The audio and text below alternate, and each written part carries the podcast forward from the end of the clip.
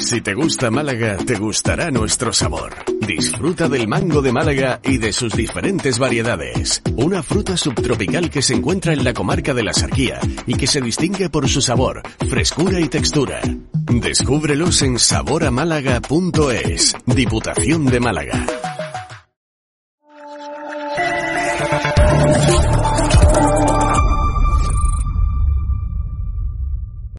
Muy buenas noches, espectadores de Estado de Alarma y de EDA TV, la televisión sin censura.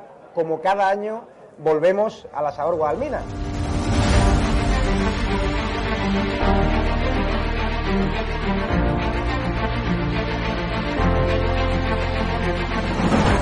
¿Por qué te gusta lo que hacemos?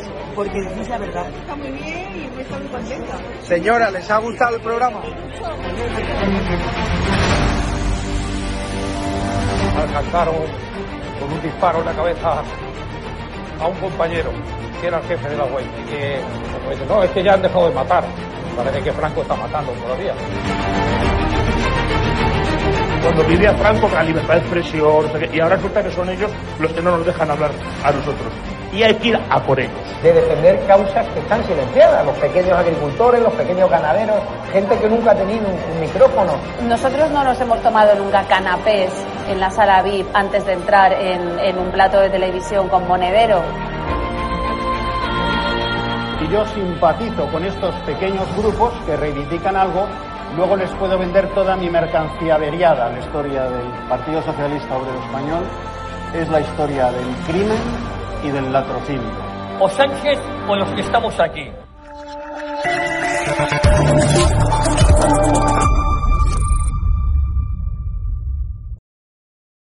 Muy buenas espectadores eh, de estado de alarma. Eh, ya veis, hoy 14 de octubre estamos al pie del cañón porque no descansamos para seguir contando temas de actualidad, como este con el que abrimos nuestro espacio de hoy. Resulta, recordaréis, allá por el mes, eh, yo creo que fue de abril del año 2020, cuando empezó toda la historia de- del coronavirus, el confinamiento, etcétera, que la Unión Europea, bueno, pues empezó a discutir eh, una serie de, de ayudas económicas a todos los países, los llamados fondos de recuperación, bueno, pues para superar el bache económico que, se avecinaba. Lo cierto es que, eh, bueno, pues Sánchez, eh, por un en primer lugar, bueno, pues generó mucha desconfianza y muchas sospechas en, en los países, pues como los llamados, eh, estos que no creían eh, eh, la capacidad de España, del gobierno de España, para devolver lo que se le prestara. Estoy hablando de Holanda, estoy hablando de los países nórdicos, estoy hablando de, muchísima, de muchísimos países. Pero bueno, al final resulta que la Unión Europea, Bruselas, aprobó dar 750.000 millones a los países miembros. Lo cierto es que a España, bueno, pues eh, nos tocaba, pues creo que éramos, eh, estamos ahí en, la cabeza de los países más beneficiarios de estas ayudas y de hecho fuimos el, primer país en recibir ayudas. Estábamos hablando de unos 140.000 millones de euros. Bueno, pues estamos a punto casi, dentro de unos meses, se cumplirán dos años desde que fueron aproba- aprobados estos fondos para la recuperación, o llamados también los fondos Next Generation, que le gusta mucho a los, eh, a los progres emplear. Y lo cierto es que a día de hoy, en España, solo han venido 30.000 millones de euros. Es decir, estamos hablando de menos, ¿vale? Eh, pues de, de- la quinta parte del dinero que le correspondía a España. Estamos hablando dos años después prácticamente. O sea, ha venido, como digo, la quinta parte. Resulta que esta tarde hemos conocido algo que, por cierto, ya se sabía desde el mes de septiembre, porque los funcionarios de la Unión Europea vinieron a España y ya se lo dijeron al gobierno de Sánchez.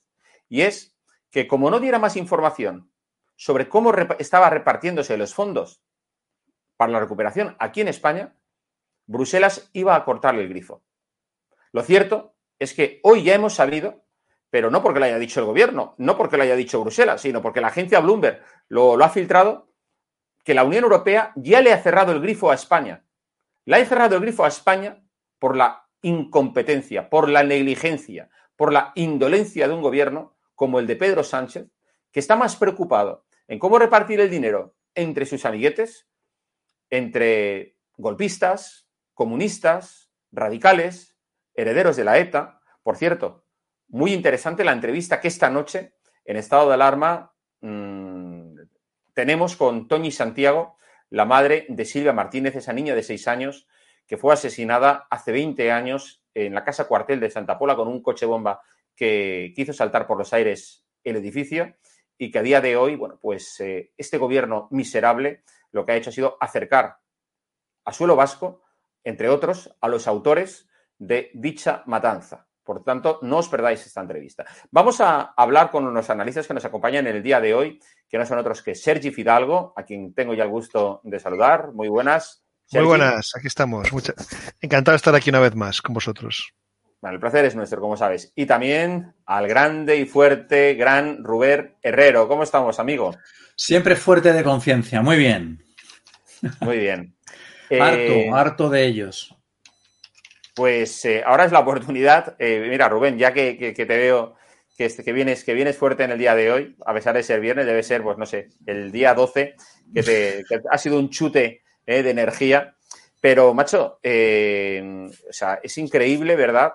La indolencia de esta gente del gobierno, Rubén, que nos hace, pues bueno, tanto vender aquí que nos iban a soltar cientos o decenas de miles de millones de euros y que a día de hoy no haya llegado, como digo, ni la quinta parte del dinero prometido y que encima eh, esa transferencia de fondos se ha congelado por la incompetencia de Sánchez y de su, y su gente. Son una secta. Son una secta destructiva contra España y los españoles. Y entonces, claro, cuando Bruselas se pone a analizar la viabilidad de los planes que no le ha enviado el gobierno de Pedro Sánchez, la viabilidad es cero, como son los recursos asignados, cero, porque es un gobierno de vagos, un gobierno de criminales. Y claro, la situación es dantesca, gobernados por una secta, en la búsqueda del planeta humo, solo tenemos humo porque es algo diabólico, malvado y socialista lo que nos gobierna, con la que está cayendo, con la necesidad que hay de esos fondos en España. ¿No han tenido tiempo los señoritos de crear unos programas viables? Claro, con razón no nos daban nada. Claro, decían que nos envíen, que nos envíen los planes. Que hay, que como no hay planes, no hay fondos. Y aquí vendiendo que son el gobierno del escudo social. Una banda de criminales socialistas que tira el dinero en su agenda ideológica y el otro día la vicepresidenta del gobierno, una de las tres, dice que no nos podemos permitir investigar un fármaco de probado éxito contra el cáncer, continuar la investigación exitosa de un fármaco contra el cáncer. Lo dice la gente que destina 5.000 millones de euros anuales a la farsa del género, a la basura del Ministerio de Igualdad, que le da 130 millones de euros a Bill Gates. Lo dice el mismo gobierno que estira el dinero de los españoles rastreando fosas que no existen de una imaginaria farsa histórica que persiguen. Y dicen que no hay dinero para investigar un medicamento en fase de investigación exitosa contra el cáncer? Son una auténtica secta de miserables, criminales, diabólicos, socialistas los que nos están gobernando. Es una pesadilla sin fin. apaga la televisión y ayúdame a salir, porque es inaudito. Y lo inaudito es que siguen teniendo gente que les vota. Porque hay gente que sin dientes, comiendo de un cubo de la basura y con un candil por luz, que no gobierne la derecha. Los míos, la izquierda, el escudo social. ¿El escudo social para quién? No será para los españoles, para nuestros compatriotas de La Palma sin casas por el volcán. No es para los españoles que están en las colas del paro, del hambre, de Hacienda. No, es para los menas, para los tarados, los fundamentalistas climáticos, los desquiciados feministas. Para eso siempre habrá dinero, ¿verdad? Pero no lo hay para nuestros compatriotas en apuro. En España, los españoles primero, y el gobierno que no siga esta máxima, a la basura, directamente. Así es. Además, lo curioso de todo esto es que, fijaros, a esta, a esta hora no hay ningún periódico, ninguna terminal mediática de sanchismo, eh, Sergi, que esté informando de este tema que, es sumamente grave. Fueron además los primeros en soltar y vender el humo ¿no? sanchista, ¿eh? de, de, de, repartir, pues, de repartirlo con el incenciario, decir, bueno, aquí 150 mil millones para, para España y ahora que resulta que se congelan dichos fondos, callan miserablemente. Bueno, pero no es nada de extrañar, es, la, la, práctica habitual del gobierno. Eh, toca el pito y toda la gente que tiene controlada de medios de comunicación, pues acude presta en su auxilio. Lo que, esta noticia es terrorífica, no solamente por, la, por el tema del efecto, de, porque puede acabar con la propaganda de Sánchez, básicamente porque mmm, ese dinero hacía falta para que nuestra economía pudiera intentar reflotarse después de las consecuencias de la pandemia y por lo tanto era fundamental que llegara a, las empresas. Otra cosa es si hubiera llegado o no y cuál hubiera sido el efecto, porque visto las políticas de este gobierno, obviamente a lo mejor no hubiera llegado. Pero bueno, había una esperanza que se, de momento se ha truncado simplemente por la falta de transparencia y la falta de gestión de este, de este gobierno ya na, nada nos extraña, porque este gobierno solo, tiene como, como obsesión el intentar comprar votos, hay que todas las medidas que haya sacado últimamente, la subida de las pensiones, el tema de la luz, el tema de, de cercanías gratuitas durante un año, o sea, solamente está intentando comprar votos ah, por diferentes colectivos para ver si remonta las encuestas y y evitar el batacazo que se prevé en las municipales y autonómicas. Pero claro, eh, está tan preocupados de buscar dinero inmediato para la propaganda que lo importante que es el dinero estructural para intentar que España mmm, no pague la crisis más de la cuenta, pues ha olvidado, no lo ha hecho bien y bueno, Europa obviamente que hay países que claro, los países que, que, que son eh, donantes natos, los que ponen el dinero, los que, los que contribuyen para que esto tiene, dicen, oiga, si ustedes no tengo claro en qué se lo van a gastar y cómo se lo van a gastar y sobre todo si se lo van a gastar bien, pues eh, paramos hasta que hasta que me lo demuestren. Y es que es normal, es que es cualquiera lo, que haya cualquiera, cualquiera de nosotros, si tuviera que dejar dinero a alguien y ese alguien no, no nos mostrara confianza o no supiéramos en qué lo, en qué, en qué lo, iba, en qué lo iba a gastar.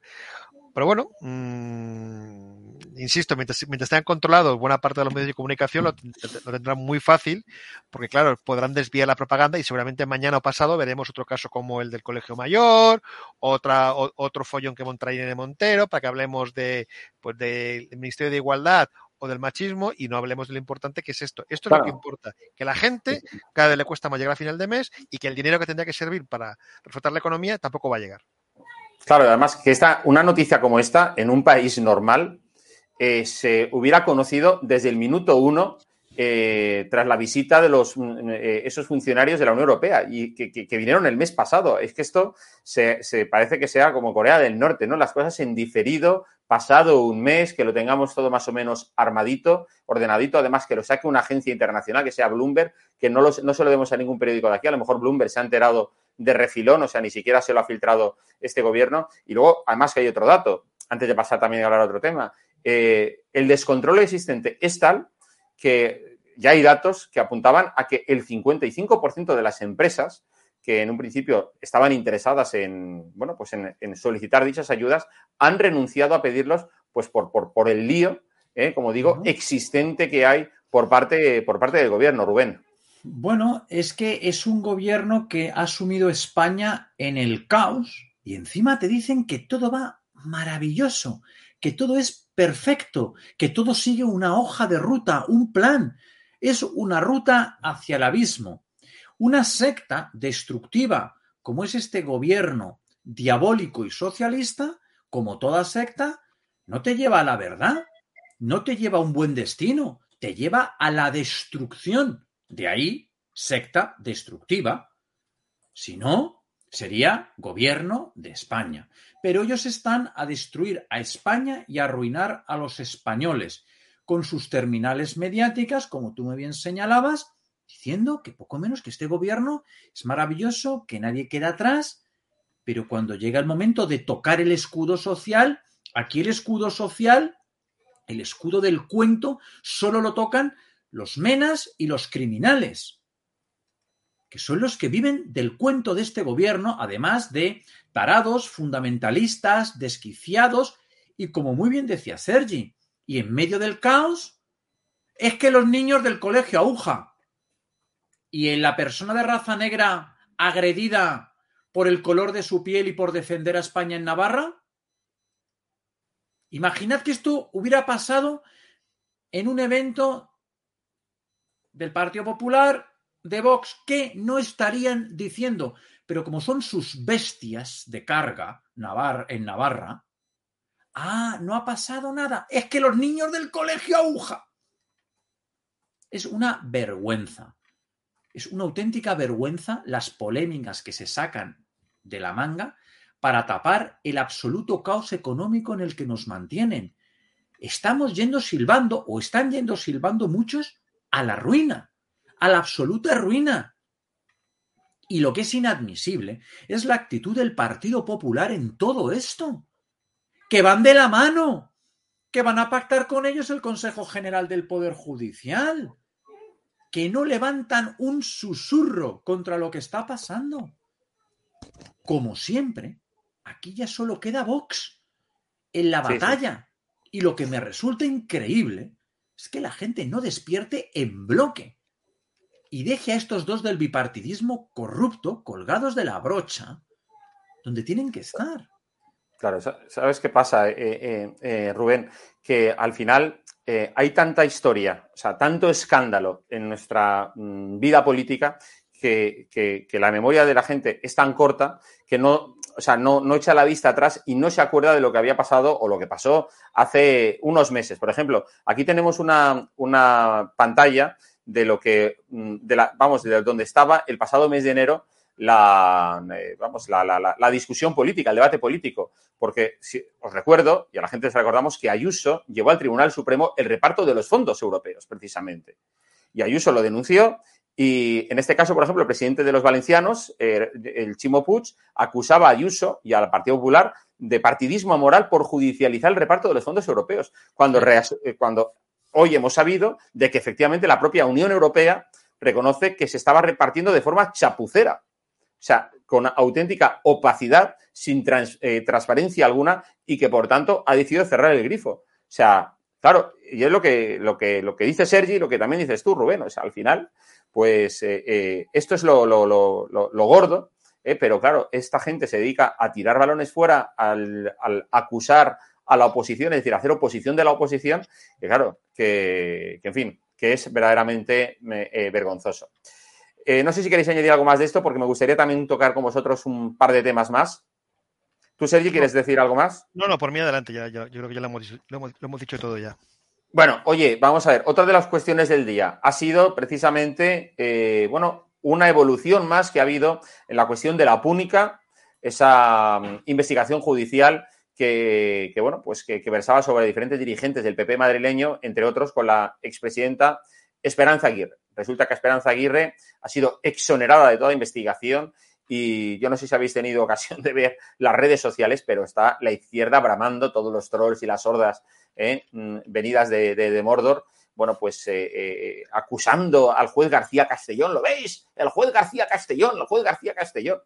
En fin, eh, Sergi, yo creo que, bueno, pues claro, Esperanza Aguirre, mm, yo no he tenido ocasión de hablar con ella, pero un compañero de aquí sí que ha hablado con ella y, vamos, estaba, es pletórica, ¿no? Y, y, porque, claro, es que al final esta es una más, una causa más, de la que se ha visto en el que, bueno, pues eh, eh, no había eh, dirigentes como eh, Esperanza Aguirre no tenía ninguna implicación en la historia o como el Francisco, como Francisco Camps con, casos también de la comunidad valenciana, pero sin embargo, bueno, pues el Partido Popular al final los deja vendidos cuando pues mediáticamente y políticamente se montan estas, estos, estos ruidos, ¿no? Bueno, la verdad es que es un triple rasero. Ahora que recordemos que hace poco estamos viendo esta campaña por tierra, mar y aire para conseguir que Agriñán, que ha sido condenado por un delito bastante grave, porque hablamos de un desfalco, no solo de él, sino digamos de él y sus compinches, de centenares de millones de euros, pues que bueno, que hay que indultarle porque es una gran persona, es una gran persona y prácticamente un ejemplo para la sociedad. Y cambio, eh, Esperanza Aguirre, que ha sido exonerada, se está echando en redes. Bueno, eh, la verdad es que no es que nos sorprenda, ¿no? Insisto, cuando tienes un control absoluto o, muy potente del aparato mediático español, te puedes permitir, tanto en redes como en medios de comunicación, hacer ese tipo de linchamientos, pues te salen gratis. Y bueno, el Partido Popular, pues es que claro, el Partido Popular pues tiene un problema, y esto le, también vimos con Rita Barberá, que bueno, al final mm, a, a los suyos, no es, desde luego el Partido Popular nunca ha sido como los marines americanos, ya se sabe que los, los, americanos se dicen de que nunca dejado un soldado atrás y que hacen lo que haga falta para que para rescatarlo. Bueno, el Partido Popular, pues no, pues la verdad es que tiene poco que ver con los marines americanos, más bien lo contrario, oye, pues miran hacia otro lado y qué le vamos a hacer. Insisto, cuando es la persona afectada, pues realmente eh, ha delinquido y metido la mano en la caja, pues bien que hace el Partido Popular en hacer eso.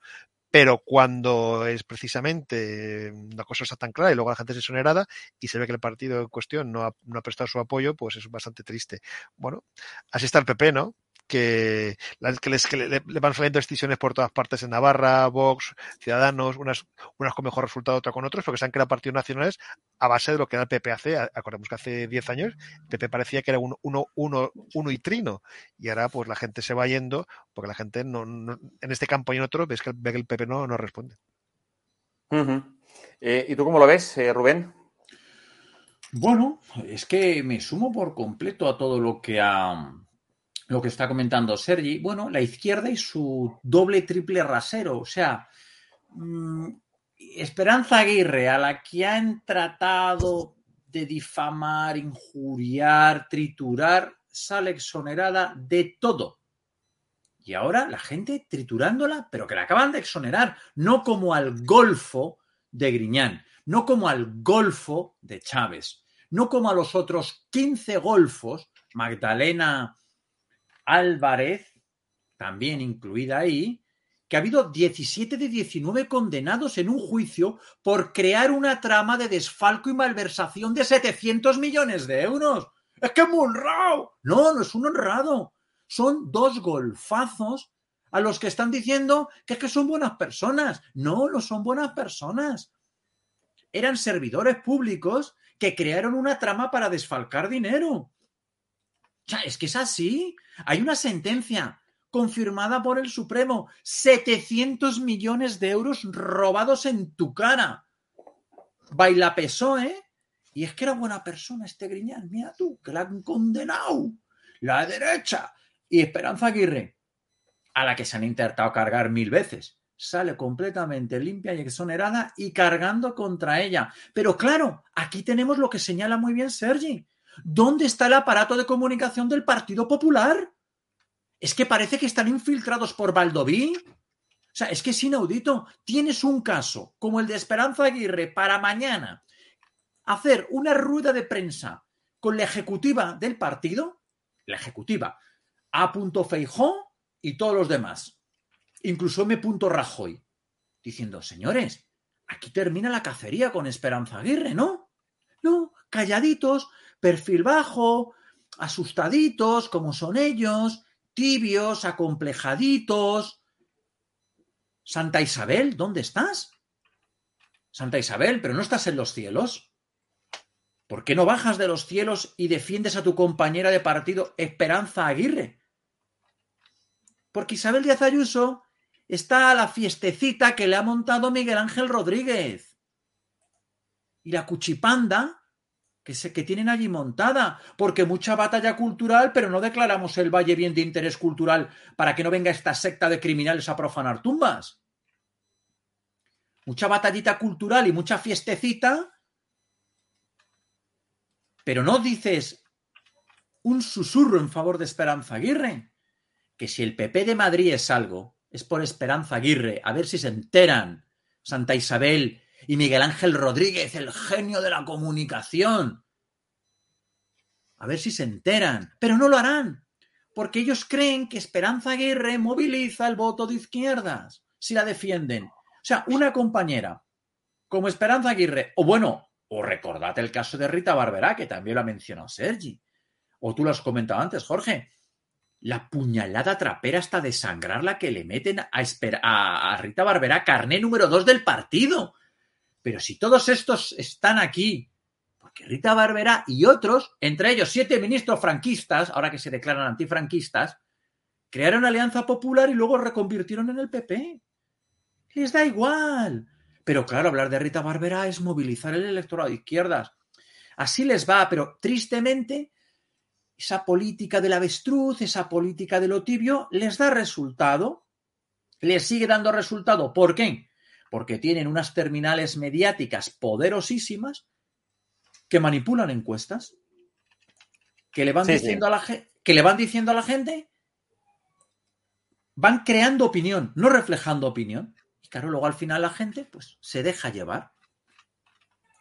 Sí, sí, no. Además, es increíble. Por ejemplo, tú estabas haciendo mención, eh, eh, Rubén, a lo del tema de los, del escándalo de los SERE, y yo me estaba acordando de esa respuesta que le dio eh, Pachi López, el socialista eh, vasco, a, a Negre, cuando le preguntaba hace unos días en el Congreso, precisamente por el tema de- del escandaloso proceso de indulto a Griñán, y decía que lo de los 700 millones es toda una cuestión de los medios de comunicación, que el dinero eh, en su gran mayoría llegó donde tenía que llegar. Uno, entonces uno piensa decir que a los puticlubs y a las drogas, o sea, porque...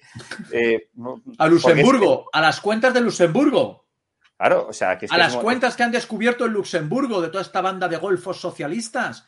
Esos que dice a punto Feijó que es un partido colindante con el suyo y que a él le da mucha pena, penita pena, que Griñán, un golfo, un ladrón, entre en la cárcel. Este es el PP. A ver si alguien despierta ya. A ver si alguien despierta. Es que, por favor, despertad, abrid los ojos. Perfecto. Si queréis Agenda 2030, aborto, eutanasia, destrucción de España, vota PP o vota PSOE. Ya está, vale, pero lo votas tranquilo. Pero no votes al PP pensando que estás votando cultura de la vida, cultura de España. No estás votando eso. Estás votando que indulten a Griñán. A ver ya si despertamos. Que tú luego quieres votar que indulten a Griñán. Tus partidos son PSOE o PP. Tu enemigo, Vox. Por tanto, no votes a Vox. Pero si tú quieres votar cultura de España, cultura de vida, cultura de honradez, votas a Vox, no al PP. Porque A. Feijó, igual que M. Rajoy, defienden una coalición con el Partido Socialista Obrero Español, que ha traído a España una era de oscuridad y ruina sin precedentes en la historia de España. Pero el PP le da igual. Quiere heredar. Le da igual 8 que 80. Consejo General del Poder Judicial. Consejo General del Poder Judicial. Bajar la mirada ante todas las leyes ideológicas del PSOE. Bajamos la mirada. Griñán indultado. Griñán indultado. A ver si pillo cacho y pillo ya sillón, dice a punto Feijó. Y mientras tanto, en aquel barco le daban cremita. Pues tal, seguir dándole cremita. Es la situación. Es que a mí se me llevan los demonios, de verdad. ¿Qué más tiene que pasar? Que te, que te han robado 700 millones de euros en la cara. Sí, sí. Y votas PSOE en Andalucía. Es que han sacado 30 escaños. Oye. Es que luego si Macarena no era de aquí. Pero es que un partido que se ha presentado con un lema vota a Satán, han sacado 30 escaños.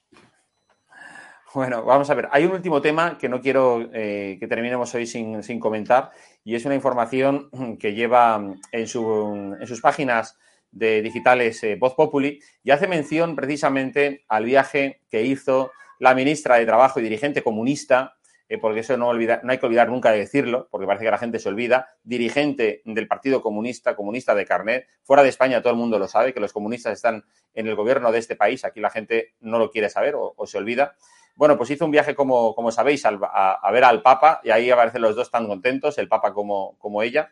Y bueno, resulta que a día de hoy seguimos sin saber, uno, la identidad de todas las personas que acompañaban a Yolanda Díaz. Estamos hablando de siete personas, entre asesores, politólogos. Bueno, no se va a que necesita un politólogo para ir al Papa, pero bueno, la única información que, hasta ahora se conocía era que ese viaje había costado 224,36 euros en concepto de dietas, pero no sabemos en cuánto se, gastó Yolanda Díaz en el alojamiento, la comida y, el nombre de cada uno de los miembros del séquito. Es más, la ministra de Trabajo, eh, que utilizó el Falcon, por supuesto, en avión de las Fuerzas Armadas para llegar, para llegar ahí, dice que la información que se ha solicitado a través del portal de transparencia es de carácter abusivo. O sea, eh, Sergi, es de carácter abusivo que los españoles queramos saber cuánto costó el alojamiento, el Falcon y todo lo que viene asociado con un viaje con cargo al bolsillo de todos nosotros?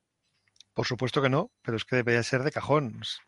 Es muy sencillo. Si, a ver, si ellos consideran que es una actividad de Estado y por lo tanto necesaria para el bien del país, no hay ningún problema. Ellos hacen el viaje, publican todos los gastos, todos los gastos, y se acabó el debate. Luego estaremos de acuerdo o no, eh, si la conveniencia de ver al Papa o no verla, eso, eso, eso, es otra historia. Pero los gastos tienen que estar muy claritos, más que nada porque es dinero público y más que nada porque, es, porque representa al gobierno. Y esto de no querer publicarlo, pues indica, bueno, es, sospechoso, ya está es sospechoso. Que a lo mejor no, si los publicaran de, buena, de, de buenas a primeras, no habría ningún tipo de sospecha, diríamos simplemente, es inoportuno, pero ya está. Pero si ya empiezan a dar excusas, si ya empiezan a decir que no quiero decirlo, si ya, bueno, es que es, esto es la derecha de siempre, que nos quiere des, desprestigiar, oigan, ¿no? Que ustedes han ido a, a Papa y si están, tan seguros que es conveniente, digan lo que cuesta. ¿Dónde está el problema? Es que no lo acabo de entender. Pero bueno, es que este, es que claro, todo lo que rodea a Yolanda Díaz, que es puro humo, igual descubriríamos que el puro humo cuesta dinero, porque a lo mejor resulta que esta, pues, su sequito era más de lo que tocaba, o, se, o, o comieron más de lo que, de, lo que deberían, o se gastaron más dinero de lo recomendable para una lideresa de izquierda revolucionaria. Claro, podemos, podemos especular muchísimo, yo creo que con razones fundadas, simplemente porque no quieren decir lo que cuesta un viaje público hecho con dinero público. Eh, Rubén, ¿y tú qué opinión tienes al respecto? Bueno, pues que es un gobierno de la ocultación, es un gobierno que no te dice lo que está pasando, lo que cuestan las cosas. Ellos dicen que son de una manera, como los líderes de las sectas, que te venden, yo estoy despojado de los bienes materiales y llevan relojes de un millón de euros, como el de la secta de la, del documental Wild Wild Country, que decía, pica piedra, tú pica piedra, que yo despójate de lo material, mientras yo tengo un Rolls Royce y un reloj de un millón de euros. Estas sectas lo mismo, es que son una secta, replican las sectas, perfecto. Los líderes nadan en la opulencia sobre las espaldas de los que están absorbiendo para la secta y destruyendo en el proceso de captarlos y mantenerlos en la secta. El problema es que nos tienen de rehenes a todos, incluso los que sabemos que esto es una secta. Porque claro, los impuestos no los cobran a todos, para luego hacer las giras estas que se montan por el mundo. Hombre, ir a ver al Papa, pues no está mal, pero lo hacen sin decirte lo que cuestan, en qué se han gastado el dinero, en porque precisamente la, buena gestión es decir, señores, tengo un viaje de Estado, me he gastado este dinero, he hecho estas cosas, lo que hice fuera del programa oficial lo he pagado con mi, con mi dinero propio, pero estos no. Estos, el viaje oficial, el viaje extraoficial y lo que haga falta. Pagamos todos. Claro, esto como decía Montero, el dinero público no es de nadie, salvo suyo. Los líderes de una secta destructiva que nos gobiernan. Este es el leitmotiv hoy de mi intervención en estado de alarma. Gobernados por una secta destructiva, diabólica y socialista. Abrid los ojos. Vamos, eh, eh, Rubén, con lo que estás diciendo y con la proximidad de Halloween, lo de la secta diabólica, ya. No, no es broma. Sí, sí. Es que la gente se cree que digo diabólica como exagerando. No, están inspirados en el mal absoluto, porque defienden una cultura de la muerte contra España y los españoles. Defienden la muerte de España y abogan por las culturas del aborto y de la eutanasia, que es suicidar en directo a su población y a la propia nación. Pues muy bien, eh, Rubén y Sergi, eh, muchísimas gracias compañeros por acompañarnos en el día de hoy en el programa diario, que paséis un buen fin de semana, nos vemos pronto, un abrazo, un abrazo grande a los dos. Gracias. Muchas gracias, hasta la próxima. Y a todos eh, vosotros, muchísimas, muchísimas gracias por vuestro tiempo y atención y por esos comentarios siempre activos que estáis y así me gustan a través de, bueno, pues del chat del, del, programa. Ahora sigue la programación porque hay unos espacios muy interesantes, entrevistas que no tenéis eh, que perderos y por eso la programación sigue aquí ahora en estado de alarma. Que paséis un buen fin de semana y que seáis muy felices a pesar del gobierno. Hasta luego. Ready and action.